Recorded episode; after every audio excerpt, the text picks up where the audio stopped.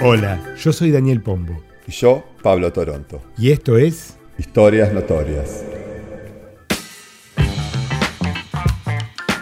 Hoy vamos a hablar de un pájaro muy particular. Yo diría que es un pájaro demente. Y si les resulta exagerado, alcanza con ver su mirada en una foto. Este pájaro tan particular no solo desafió al ejército, sino que terminó influyendo en la política australiana. La Primera Guerra Mundial había terminado y las exportaciones de Australia habían caído dramáticamente. En esos tiempos, Australia dependía muchísimo de sus exportaciones de productos agrícolas, mayoritariamente lana, trigo y manteca al Reino Unido y sus colonias. Además, un número importante de soldados que habían participado en la guerra estaban volviendo al país. El gobierno consideró como solución a ambos problemas asignarle tierras a los soldados y ayudarlos a producir granos. El plan entregó terrenos en zonas despobladas de Australia del Oeste a unos 5.000 soldados. La idea era que produjeran trigo, ya que se esperaba que aumente la demanda de parte de los países que habían estado en conflicto, y a su vez, este eleve su precio en la bolsa. Se establecieron en 1920 en el pueblo de Campion, construido especialmente para estos nuevos granjeros las cosas estaban mejorando. La agricultura del trigo no era fácil, ya que si bien el oeste australiano tiene sol, a veces falta el agua. Pero el balance era positivo y la cosecha estaba creciendo año a año. El plan funcionó. Australia produjo trigo y consiguió venderlo.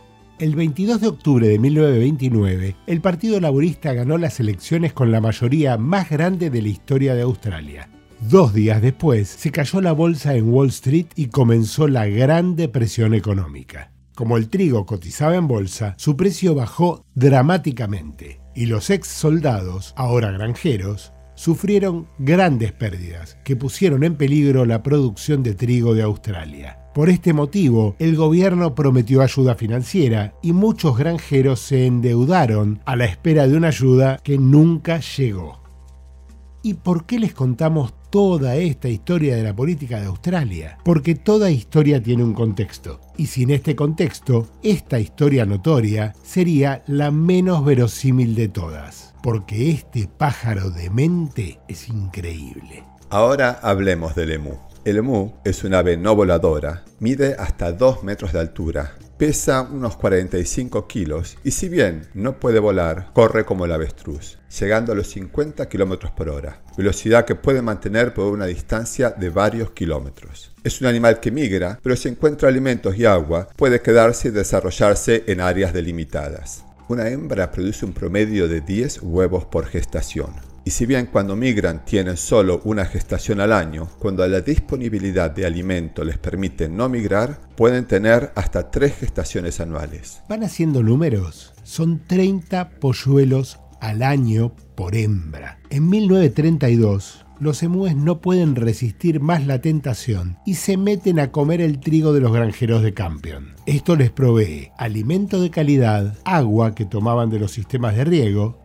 por consiguiente no emigran y esto genera un gran aumento poblacional. Para colmo, antes de los emúes, los granjeros habían tenido problemas con los conejos, pero los resolvieron instalando alambrados. Los emúes, dado su tamaño y una obstinación cercana a la locura, rompieron los alambrados y no solo invadieron ellos, sino que además permitieron el acceso de los conejos. Los conejos también tenían más alimento y también se reprodujeron en mayor cantidad. El emú es un animal ultra curioso, que no ataca al hombre, pero podría hacerlo si ve algo que le llame la atención, como por ejemplo una hebilla de cinturón o algo que brille. Vos, Pablo, me mandaste una vez una foto de un emú, ¿no? ¿Dónde fue que la tomaste? Era en un parque en Toronto. Estaba del otro lado de la reja. El emú me miraba a los ojos desde mi misma altura y tiene unos ojos de locos que asustan. Y eso, Dani, era un emú.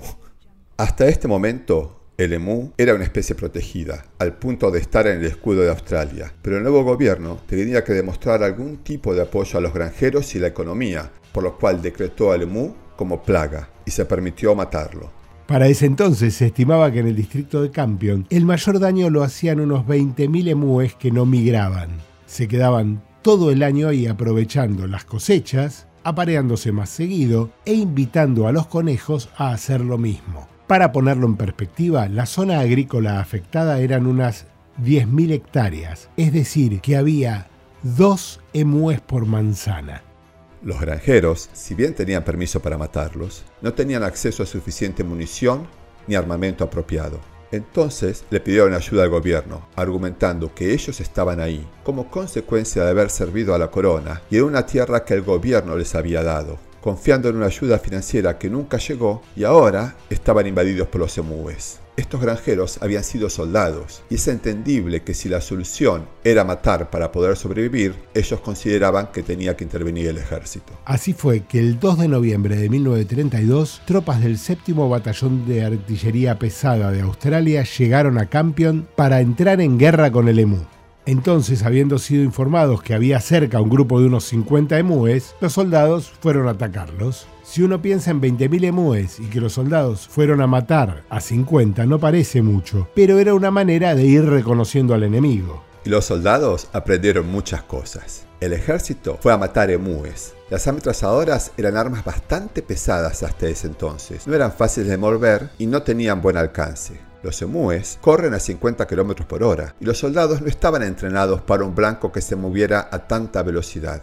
Además se esperaba que al huir los emúes lo hicieran en formación y justamente hacían todo lo contrario, huían en todas direcciones a 50 km por hora y sin atropellarse unos con los otros. Ese primer día no mataron a ningún emú, ya sea porque no le acertaron o porque el impacto no los mató. Habiendo aprendido algo, dos días después, fueron a emboscar a un grupo de mil emúes cerca de un embalse al que iban a tomar agua. Cuando ya habían dado muerte a unos 10, se les trabó la ametralladora. En los periódicos de la época había artículos escritos por periodistas netamente oficialistas que daban gran crédito a la campaña y otros periodistas de la oposición que se burlaban de los resultados obtenidos. Un periódico publicó el reporte de un soldado involucrado en la campaña que decía, los emúes han demostrado que no son tan tontos como se los considera. Cada grupo tiene un líder de 2 metros que permanece con la cabeza en alto, oteando los alrededores por si se presenta un riesgo. Ante cualquier movimiento sospechoso, da una señal sonora. Todos levantan la cabeza y empiezan a correr en todas direcciones. El líder sigue mirando hasta que ya sus compañeros están a salvo. Hoy sabemos que esto no es exactamente así, que el líder es uno de ellos alternando la vigilia sin un orden en particular, simplemente uno toma el puesto cuando el anterior ha decidido seguir comiendo. Aún así, el vigía existía. Entendiendo que hay que desarrollar nuevas tácticas, el ejército monta una ametralladora en una camioneta. Tampoco le fue muy bien. 50 km por hora en 1932 era una velocidad importante y los sistemas de amortiguación hacían imposible apuntarle a nada por la vibración del vehículo. Además, los emúes eran blancos bípedos que podían cambiar de dirección mucho más rápido que la camioneta. Aún así pudieron matar a unos pocos, pero en un intento de pasar por arriba de un emú que estaba herido pero no muerto, el cuerpo del emú se trabó entre la rueda y el chasis, haciendo que la camioneta chocara contra un alambrado. En ese evento las tropas usaron 2.500 balas. Según un periodista opositor, mataron 50 emúes. Según un periodista oficialista, 200. La campaña fue considerada una pequeña derrota y se estaba evaluando si se continuaría o no. Con presión del gobernador de Australia del Oeste, el 13 de noviembre se lanzó una nueva campaña. Esta fue un poco más metódica, pero aún así las estadísticas hablaban de unos 100 emúes muertos por semana. Haciendo las cuentas, el gobierno se dio cuenta que a este ritmo no iban a poder ni siquiera contrarrestar los valores de procreación. Los soldados habían aprendido bastante cómo dispararle a los emúes y tenían muchos más disparos acertados, pero no les cerraban los números. Analizando los cadáveres de los emúes muertos, vieron que los grandes músculos de las patas no solo les permitían recibir las balas sin matarlos, sino que además evitaban que las balas sigan camino hacia el centro del cuerpo a donde podrían dañar órganos vitales encontraron emúes muertos hasta con 10 balas en el cuerpo. Ante el fracaso de la campaña, el gobierno ordena a las tropas que se retiren. Los periodistas de la oposición escribieron, oficialmente, aunque no se han perdido vidas en el ejército australiano, evaluando el costo financiero, el peso político de la campaña y la escasa disminución de la población de emúes, podemos declarar vencedor al emú en esta guerra.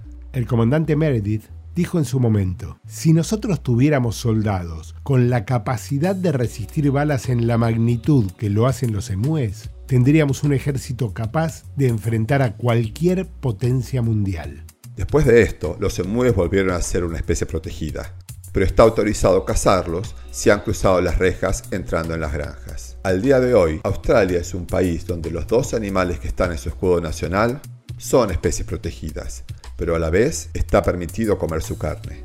Finalmente, la solución llegó por un lugar mucho menos belicoso. Se logró generar alambrados resistentes y de bajo costo, lo que mantuvo a los emúes a raya. Esta y otras historias que no nos contaron la podés escuchar en Spotify, Google Podcast, Apple Podcast o en tu plataforma preferida. Si querés enterarte de qué trata el próximo episodio, seguinos en Instagram, Twitter, TikTok y Facebook. Historias notorias.